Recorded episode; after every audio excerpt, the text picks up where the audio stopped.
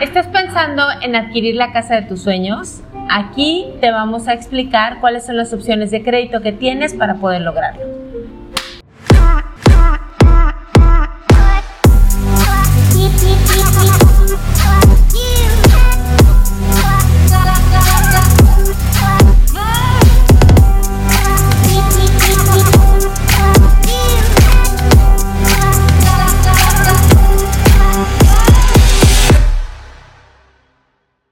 Bueno, pues hola Uriel, ¿cómo estás? Bien, María, ¿tú? Bien, también. Eh, hoy nos encontramos aquí en, en, la Nona Regina tomando un delicioso café americano. Todavía no le traen el de Uriel, pero ya viene en camino para los que no les gusta la cafeína. Y vamos a platicar sobre los créditos hipotecarios, este raro mundo de las hipotecas, ¿no? Entonces creo que, o me gustaría como que empezáramos por definir dentro de esto y hablando de, a la gente que no, que no somos expertos en esto, ¿no? Eso es importante. Que primero, ¿qué, ¿qué debo entender por una hipoteca? ¿Qué es una hipoteca? ¿Qué es un crédito hipotecario? Bueno, una hipoteca, digamos de manera sencilla, es un instrumento financiero, es un préstamo para comprar una propiedad, donde dejas la propiedad en garantía, son préstamos a largo plazo donde hay que considerar factores muy importantes eh, de plazos, tasas de interés, etcétera. Y los intereses básicamente es el precio que estás pagando porque te presten ese dinero. Y el día de hoy vamos a hablar precisamente de los diferentes tipos de crédito y diferentes tasas que queremos que conozcan para que identifiquen cuál se adapta mejor a la situación de cada uno. Claro, eso es un punto muy importante porque hay diferentes tipos de crédito. Creo que el que eh, la gran mayoría conocemos es el Infonavit, ¿no? O sea, todo el mundo habla de mi crédito Infonavit, pero aparte del crédito Infonavit hay muchos otros tipos de créditos, ¿cierto? O sea, ¿cuántos, bueno, o podemos empezar, están como los oficiales, ¿cierto? O los, los de instituciones gubernamentales y están los que no son de instituciones gubernamentales, ¿sí? O sea, ¿sí o no? Podríamos dividirlos, sí, en créditos eh, gubernamentales, como dices, que es Infonavit, Fobiste e ISEG. Bueno, ISEG es en el estado de Guanajuato, pero gubernamentales federales sería Infonavit y Fobiste. Aparte están los créditos bancarios y aparte están los créditos de Softfom, que son unidades de financiamiento que no son parecidos a los bancos y también tienen créditos hipotecarios. Ok, muy bien. Entonces, bueno, ¿con cuál empezamos? Empecemos con los gubernamentales, que son como como, o sea, la idea es poder conocer a grandes rasgos eh, un poquito de cada uno, ¿no? O, sea, o saber cómo aplica. Entonces, saber, ¿qué es un crédito Infonavit? Empezamos con, con el crédito Infonavit. ¿Cómo, para quién aplica? Un poquito como, ¿cuál sería a la persona a la que le más le, le podría servir un crédito Infonavit, desde tu punto de vista? Fíjate que en la parte de créditos hipotecarios, según los reportes eh, estadísticos de los créditos que se utilizan, el Infonavit tiene el 70% del mercado. Como dices, eh, es el, gran referente. referente. Y de ahí siguen otros créditos bancarios, Fobiste, ISEG, Sofomes, etcétera. Pero sí, definitivamente Infonavit tiene una, una gran participación en el mercado. El requisito es que estés afiliado al, al Seguro Social, al IMSS. Actualmente, de hecho, queremos programar ya próximamente un, episodio exclusivamente de temas de Infonavit para aquellos que están interesados en este tema. Tenemos muy buenos conocidos en esta parte. Pero resumiéndolo para poder alcanzar a tocar los demás créditos, el crédito Infonavit es para aquellos que tienen, están afiliados al Seguro Social. Y actualmente, antes no se checaba el buró de crédito, al día de hoy ya Infonavit ya está empezando a revisar buró de crédito no te cancela totalmente la opción si estás mal en buró, pero sí ya está penalizando un mal comportamiento crediticio. ¿Penalizando cómo? ¿Bajándote la cantidad? Bajándote la cantidad. Antes no importaba qué tantos problemas pudieras tener en buró, el crédito Infonavit era seguro. Ahora sí, ya está revisando la parte de buró. Que de hecho creo que eso aplica para todos los créditos, ¿no? O sea, en todos los créditos, o, o bueno, ahí podremos tener un primer punto muy importante, que sería cuidar tu historial crediticio. Sí, si estás pensando en comprar una casa, definitivamente tienes que empezar a cuidar esta parte y, y no nos referimos solo a que caigas en incumplimiento, nos referimos a que tus cargas de pagos no afecten tu capacidad de compra. Porque puedes estar pagando todo muy bien, pero si tú estás ganando X cantidad y tu, tu carga en créditos demuestra que te estás gastando más del 50% en esto, evidentemente tu capacidad de crédito va a verse perjudicada. Sí, que fíjate que justamente platicaba con mi hermana, ah, bueno, pero ella sí, sí es, es Infonavit. Yo tengo otros créditos, pero no, eso no importa. Yo le decía, claro que importa, porque el Infonavit va a revisar y va a ver que tú ya no tienes capacidad, lo que llamamos la capacidad de pago, que es la diferencia entre cuánto gano, cuánto estoy gastando en crédito, entonces cuánto me queda, esa es mi capacidad de pago actual. Entonces, yo tengo una capacidad de pago actual que va a determinar el crédito que me van a, que me van a otorgar. Así es. Y, es, y tiene mucha lógica que ahora el Infonavit lo haga, ¿no? Y me parece muy bien, porque luego también, por eso mucha gente cae en incumplimiento. Eh, que era las tristes historias de, de duré 10 años pagando y luego ya no puedo seguir pagando, cosas así, que creo que se pueden prevenir y esta es una buena forma desde el principio de prevenir, ¿no? Cuidando esta parte del historial crediticio. Así es. Y el Infonavit, recordemos que, bueno, tiene sus puntos eh, malos comparados con otros créditos, pero también tiene otros puntos buenos.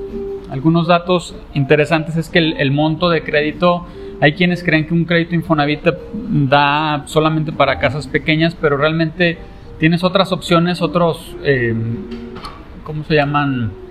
Bueno, tipos de crédito dentro de Infonavit donde puedes ampliar tu capacidad de compra y van desde créditos pequeños hasta créditos bastante, bastante razonables. Digo, el, máximo de un tradicional, si mal no recuerdo, al día de hoy está sobre 1.700.000 y si lo juntas con otros créditos, pues obviamente puedes extenderlo mucho, mucho más.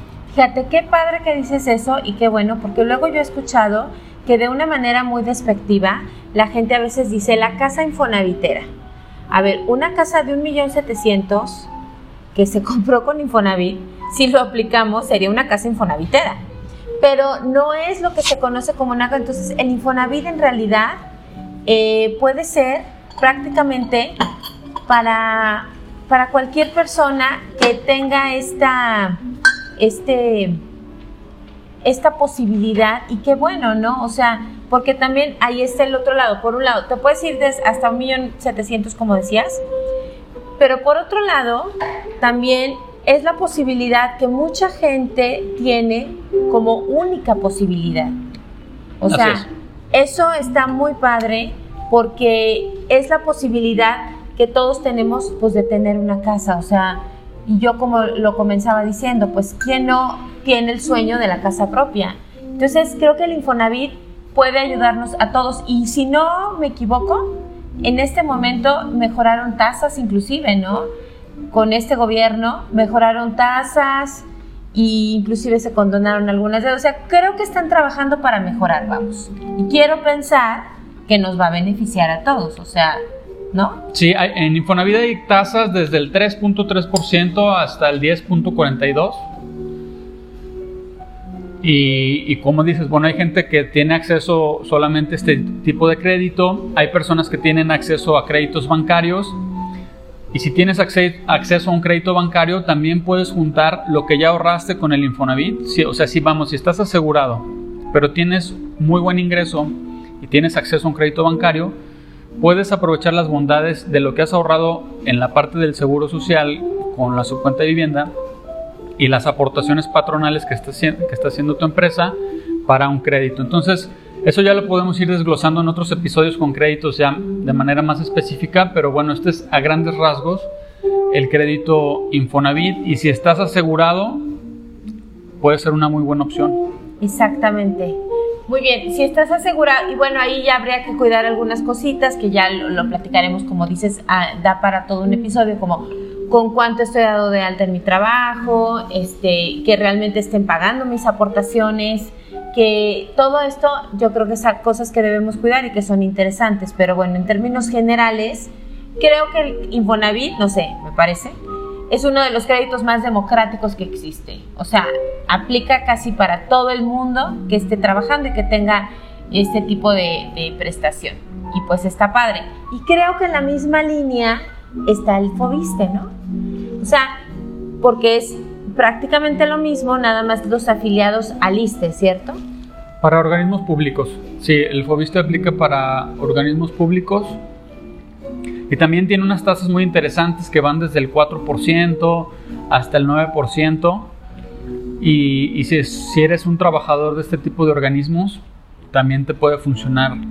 Te puede funcionar muy bien. Y recordemos que ya se pueden unir créditos FOBISTE Infonavit. Entonces nos pasa mucho que el, hay una pareja que el, el, esposo. el esposo está en Fonavit y la esposa está en Fobiste, ya se pueden juntar los créditos y obviamente la capacidad de compra aumenta mucho.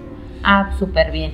Y en la parte de Infonavit, antes de que se me olvide, ya se abrieron los créditos que se llaman corresidenciales, entonces ya se pueden juntar créditos de personas que no son cónyuges y que, bueno, son papá, hijo, madre, hijo, hermanos. hermanos. Unamos crédito se llama, ¿no? Algo así. Algo así. Vamos a traer a una persona experta en temas de Infonavit, pero incluso amigos. Entonces está también interesante esa parte. Ok, muy bien. ¿Y cuál sería como, básicamente entonces la diferencia entre Infonavit y Fobiste? Es únicamente que unos son afiliados a a, a ciertas instituciones, a instituciones gubernamentales y el Infonavit es para empresas privadas, ¿verdad? Correcto. Que están asegurados. Ok, básicamente esa es la diferencia.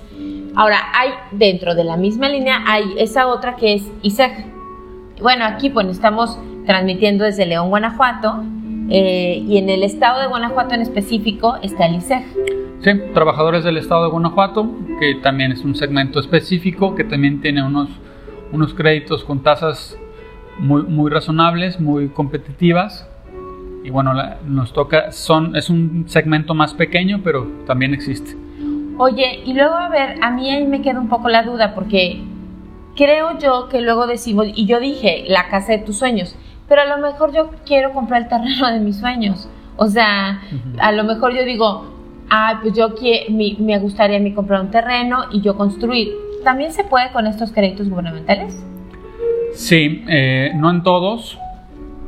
Si mal no recuerdo, Infonavit todavía no presta, está todavía checando ese tema, están viendo si ya se va a autorizar comprar terrenos. Por lo pronto es solamente construcción sobre un terreno propio, pero en algunos otros créditos sí se acepta comprar terrenos con, con, este tipo de créditos. Ok, y no tiene que ser una casa nueva, eso es otra cosa importante. No. O sea, yo puedo con el Fobiste y con el Infonavit, puedo comprar una casa de un tercero. Claro.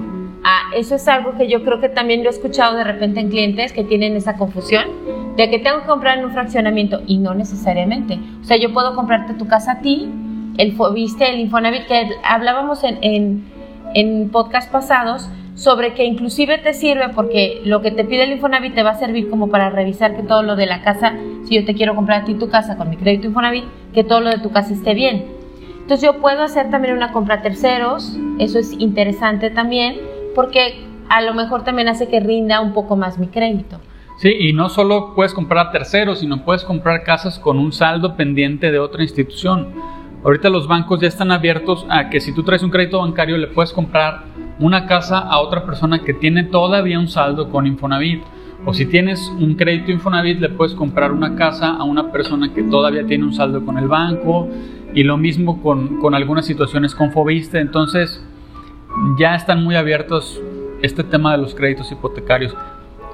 Qué bueno. Y, y algo que a lo mejor ahorita puedo comentar también, lo que yo acabo de escuchar y que acabo de aprender, la escalera patrimonial, que le llaman, que tú puedes comprar, además no es nada más una sola vez, puedes comprar con estos créditos también. O sea, yo puedo haber comprado, saqué mi crédito Infonavit, compré mi casa y ya tengo 15 años pagándola, ¿no? Puedo ahorita decidir venderla y sacar un segundo crédito, comprarme otra. Entonces, eso es una posibilidad que también nos brinda estos créditos gubernamentales, ¿cierto?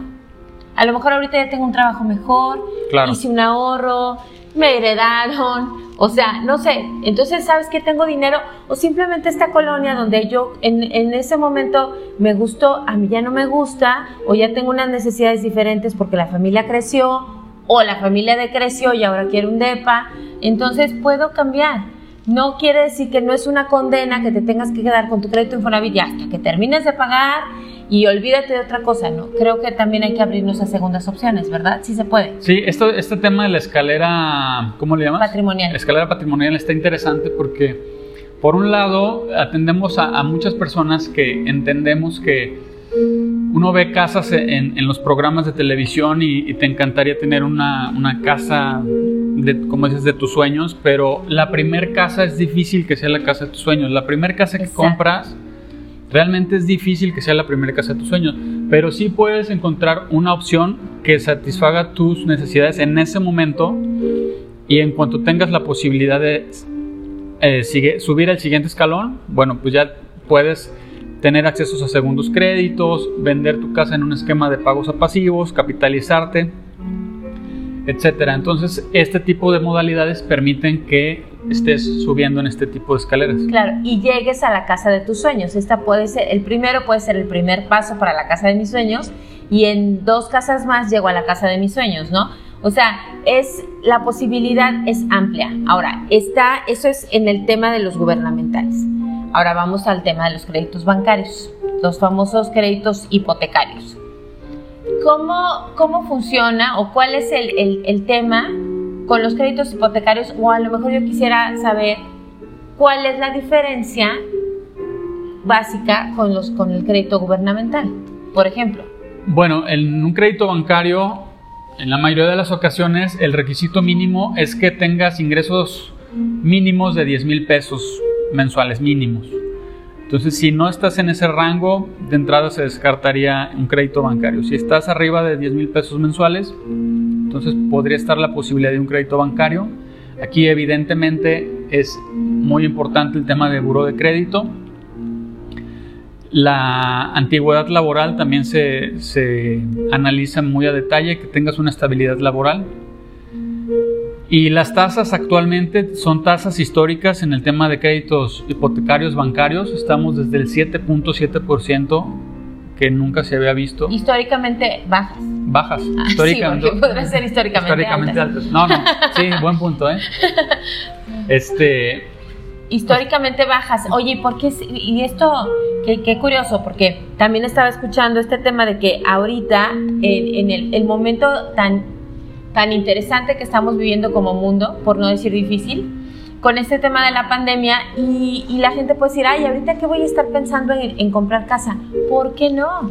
O sea, la verdad es que mucha gente lo está pensando y lo está analizando como una posibilidad real, porque además se trata como de un patrimonio que tú le puedes dejar a tus hijos, ¿no? Entonces, yo creo que los bancos se pusieron en ese mood, ¿no? Y dijeron, a ver, vamos a, a, ayudarle a la gente a que compre casas, a que pueda hacerse de su patrimonio, ¿no? Sí, definitivamente son estrategias para activar la economía Exacto. y que se pueden aprovechar muy bien. Mm, oye, y con eso del crédito hipotecario yo tengo una duda, por ejemplo. A ver, yo como buena, este, yo soy de León, entonces mi banco es Banco del Bajío porque yo soy de León. ¿Qué? Pero yo necesariamente tengo que sacar un crédito hipotecario en Banco del Bajío. Si yo quisiera, no, ¿verdad? No, no, realmente. Eso no importa, no importa con qué banco esté yo trabajando. No, no, mientras tengas un buen historial crediticio, tengas ingresos suficientes como para ser sujeto de crédito, lo que nosotros recomendamos es que te apoyes en un broker hipotecario, que su trabajo precisamente es ser expertos en toda la rama de productos hipotecarios y hay ocasiones en las que ciertos bancos tienen ciertas promociones o de acuerdo al perfil del cliente hay productos específicos donde ciertos bancos te pueden dar eh, ciertos créditos y ciertas ventajas sobre otras.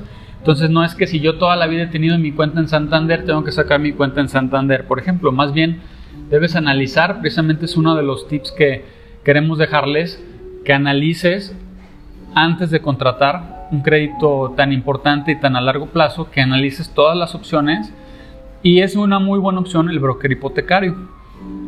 Y no hay que tener miedo, ¿eh? Porque yo, yo me, me considero una de estas que tenía miedo. Creo que la ignorancia nos lleva al miedo, porque como no sabemos cómo funciona, ay no, qué miedo meterte con el banco. Pero la verdad es que el crédito puede ser una buena forma de apalancamiento y una forma de, de llegar a cumplir tus objetivos que si lo manejas de manera adecuada, no tiene por qué ser algo negativo. Al contrario, es algo positivo, ¿no? Porque hablábamos antes de empezar a grabar, ¿qué posibilidad hay realmente de que yo compre una casa de contado? O sea, ¿qué sería la opción? No quiero un crédito hipotecario, entonces ahorro toda mi vida para comprarme mi casa. ¿Existe la opción? Sí, pero ¿cuánto te vas a tardar? Entonces a lo mejor, y en estos tipos de crédito también tienes la opción de ir adelantando mensualidades, ¿no? Sí, es, es importante, que es otro de los tips que también les queremos ir dejando, que cuando se contrate un crédito hipotecario se analice también este factor de los pagos adelantados. En algunas ocasiones ciertos tipos de crédito tienen ciertas restricciones y es importante que analices si el crédito que vas a contratar no tienes ningún tipo de penalización si quieres ir pagando adelantadamente el crédito. O y a lo mejor puedes, dices, no lo planeo, pero me llega el aguinaldo y pues pago tres mensualidades y ya le bajé tres meses a mi, a mi tiempo de vida del crédito, ¿no? Entonces, ¿cuántos son normalmente? A ver, ahí yo tengo esa duda también. Eh, ¿Puede ser, es forzosamente un plazo de 20 años o cómo funciona esto? Bueno, que, nos platicaras esto de los plazos. ¿Cómo es? Bueno, hay evidentemente diferentes plazos. A menor plazo es una mejor tasa de interés, a mayor plazo es una mayor tasa de interés. Entonces, no, no es un, plazo forzoso y evidentemente pues puedes contratar un plazo mayor y estar haciendo aportaciones a capital adelantadas que puedes escoger si reduces el plazo o reduces el pago mensual. Depende del tipo de crédito. Ah, ok, muy bien. Entonces las tasas pues son variables, eh, como decías, en, este tema, en, el tema del, ahora en el tema del crédito hipotecario y también, bueno, no sé si también de los gubernamentales, pero creo que más en el hipotecario, creo que es importante eh, ya para cerrar, que tengamos un ahorro, ¿cierto? Y con eso tal vez podemos ya terminar, que sería la idea, o sea, ¿qué es lo primero que yo debo hacer cuando yo quiero empezar a pensar en mi casa propia? Ahorrar, ¿cierto? Sí, un tip básico es que si estás pensando en comprar una propiedad, tienes que estar pensando ya en generar un ahorro para el gasto que va a implicar un enganche. Hay, un hay créditos donde el enganche es menor, pero definitivamente va a haber gastos que debes de estar empezando a, ahorrar para cubrirlos y no solo cubrirlos, si puedes dar un enganche mucho mayor es obviamente mejor porque las tasas mejoran, las mensualidades bajan, entonces si estás pensando en comprar, ese es un tip que te podemos dar, tienes que empezar ya a hacer un colchón mínimo del 10% de la propiedad que quieres comprar. Ok, perfecto. Bueno, pues entonces creo que este es un panorama muy general. Definitivamente sí vamos a tener que ahondar en cada punto, pero eso lo haremos en, siguientes episodios. ¿Cómo, cómo, concluirías este tema, Auriel? Bueno, que el crédito, un crédito hipotecario, como decíamos, es la opción de la mayoría de las personas. Pocas personas pueden comprar una casa de contado, es un segmento pequeño, entonces en algún momento vas a tener que entrar a este tema si, si quieres comprar una propiedad en algún momento vas a tener que entrar en este tema de analizar a detalle esta, esta decisión y tienes que fijarte en puntos como lo que platicamos, las tasas de interés, el costo anual total, eh, si hay penalizaciones por pagos anticipados, incluso analizar el tipo de crédito que te conviene, como vimos al principio, si estás afiliado a una cierta institución, si tienes acceso a un crédito bancario, si puedes juntarlos etcétera. Entonces, la recomendación es antes de contratar, acércate a un profesional para que te analice el escenario completo y que puedas tomar la decisión más acertada de acuerdo a tu perfil y a tus circunstancias. Claro, bueno, yo concluyo, ya lo habíamos hablado en otro podcast, pero recordándoles, ¿no? Si tú te acercas a un agente inmobiliario, él te podrá dar toda la asesoría y no te cuesta, es una asesoría gratuita. Entonces aprovecha trabaja con, el asesor inmobiliario de tu confianza y quédate con la mejor opción para ti. Bueno, pues muchas gracias, Uriel. Nos vemos en el siguiente episodio. Saludos.